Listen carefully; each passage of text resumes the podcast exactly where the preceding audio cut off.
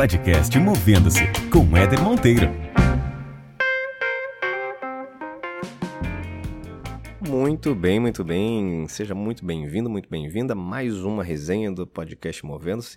Se essa é a sua primeira vez por aqui, esse podcast é um podcast que fala sobre carreira, mundo do trabalho, vida como um todo. E ele nasceu justamente para te provocar alguns insights, algumas reflexões, sempre com algum convidado que eu trago aqui, algum convidado especial, ou algum ponto de vista meu sobre algum assunto que eu julgo relevante trazer para o debate e colocar meu ponto de vista aqui para a gente trocar uma ideia, que é a resenha.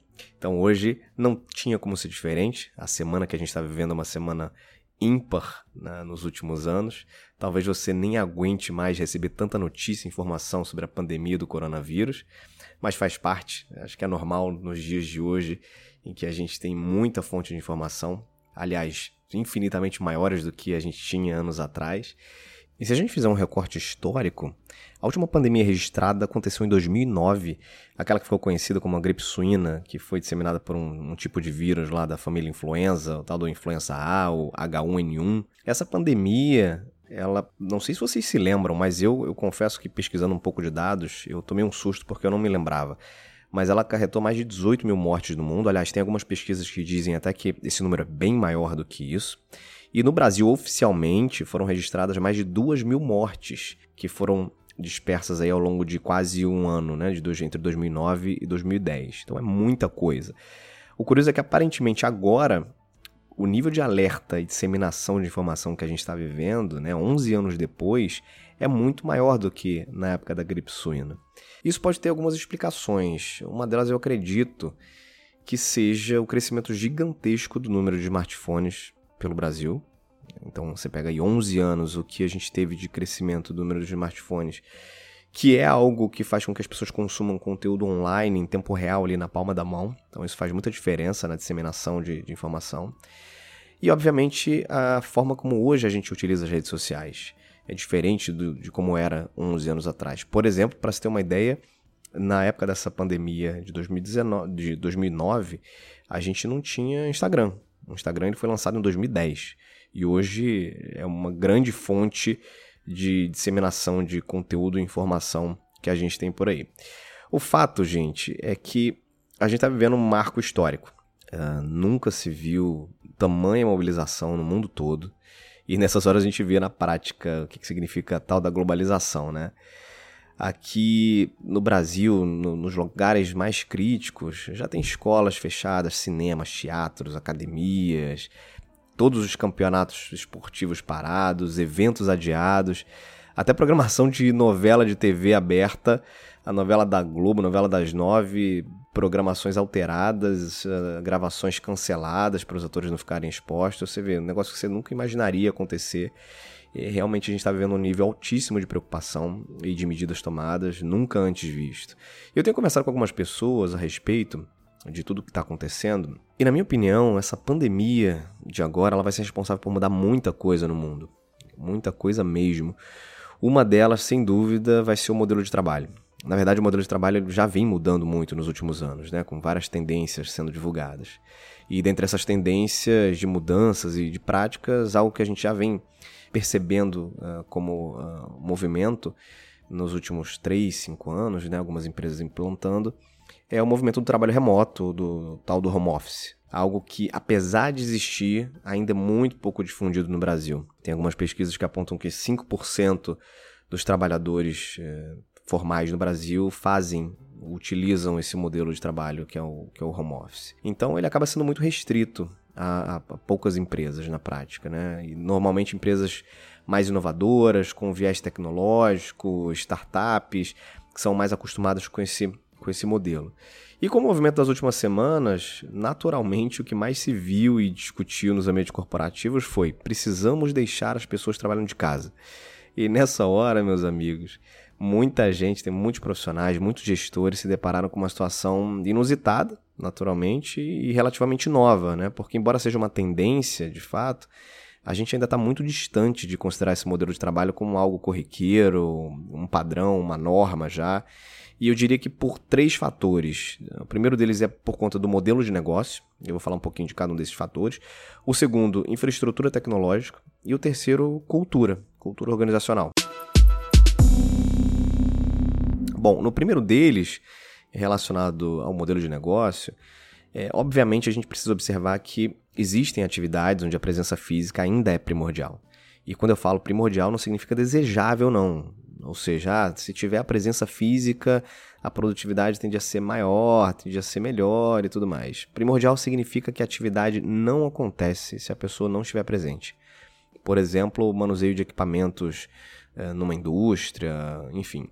Agora, a tendência é que com é, o crescimento de, de toda a base de inteligência artificial, as aplicações, uh, com o modelo de indústria 4.0, cada vez mais algumas atividades que exigem a presença física devem ser automatizadas e, inclusive, operadas à distância. Então, quando a gente fala de modelo de negócio, que hoje acaba sendo uh, um obstáculo a, a, esse movimento, a tendência é que muitas atividades passem, conforme uh, o tempo avança, a migrarem também para um modelo que pode ser à distância.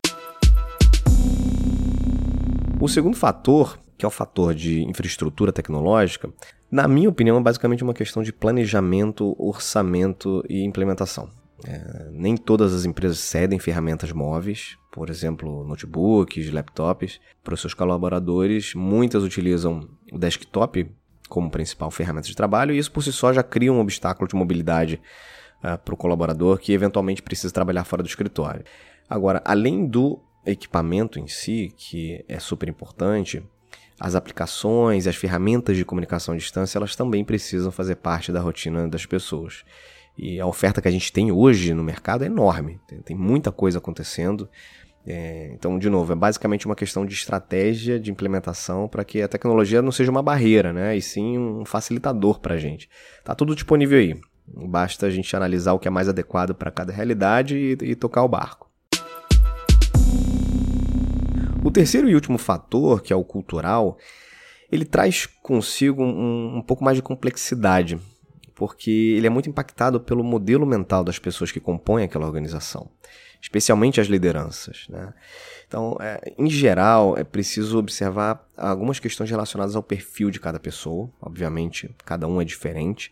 Nem todo mundo tem maturidade ou disciplina para trabalhar de forma remota. Mas eu digo o seguinte: sem medo de errar, que esse grupo talvez que tenha mais dificuldade, representa a minoria.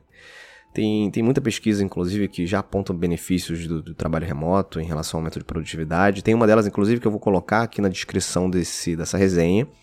Vai estar na descrição aí do seu da sua plataforma de áudio, então é só procurar lá e tem o um link. É uma pesquisa feita pela Harvard Business School em agosto de 2019, então tem menos de um ano. E essa pesquisa pegou um determinado segmento, um grupo que migrou para uma atividade remota, passou a trabalhar de forma remota, e eles apuraram durante um período um, um aumento de 4,4% de produtividade nesse grupo estudado.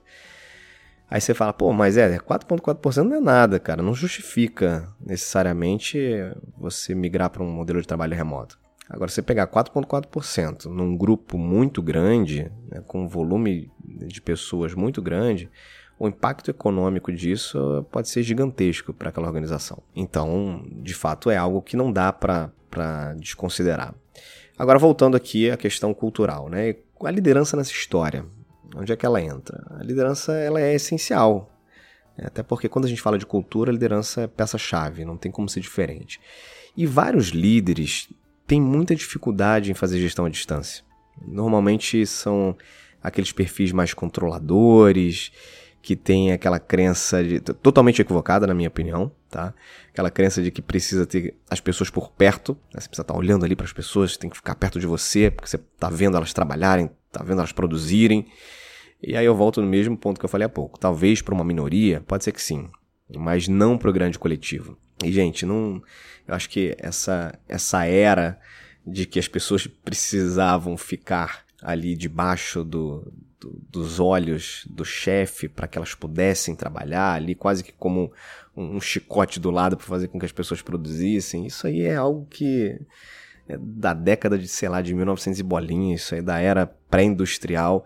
A gente vive um contexto de mundo, uma realidade muito diferente hoje e que pede um olhar também diferente, né? Então você, gestor ou colaborador, se prepara, você vai ter que se adequar a, um, a uma realidade que não tem volta. Não tem volta porque eu reforço, essa pandemia que a gente está vivendo, ela vai acelerar um movimento que não vai voltar. Não tem volta. Esse movimento de mais flexibilidade, de mais mobilidade no trabalho, é, de ampliação do trabalho remoto, profissionais, gestores ou não, tem duas alternativas. Se adaptar e desenvolver suas habilidades para começarem a trabalhar à distância, aprenderem a trabalhar à distância, entenderem que isso vai ser um modelo normal, vai se tornar um padrão para muita gente. Ou, se não se adaptarem, verem também reduzir o seu, seu valor no mercado de trabalho, como líder ou como profissional. É, no fundo, no fundo, gente, é, eu acho que tem muita. Uh, o tema confiança é um pano de fundo muito importante nessa história.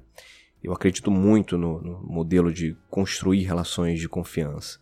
E no caso da liderança, se você, líder, não confia nas pessoas do seu time, a ponto de acreditar que eles vão produzir fora do escritório, ainda que não estejam sob o seu olhar, se você não, não acredita que isso é possível, então você tem dois problemas muito sérios. Ou você está com as pessoas erradas no seu time, ou você vai precisar rever seus conceitos e ressignificar essa crença aí. Tá certo? Bem, pessoal, vou ficando por aqui com mais essa resenha. Cuidem-se, cuidem-se mesmo, fiquem em casa o máximo possível para que a gente segure essa onda de contaminação. Respeitem todas as recomendações das autoridades locais, não, não subestimem isso que está acontecendo. A gente tem uma responsabilidade social muito importante hoje e, e sempre. Então, cuidem de vocês e cuidem de todo mundo que está à sua volta.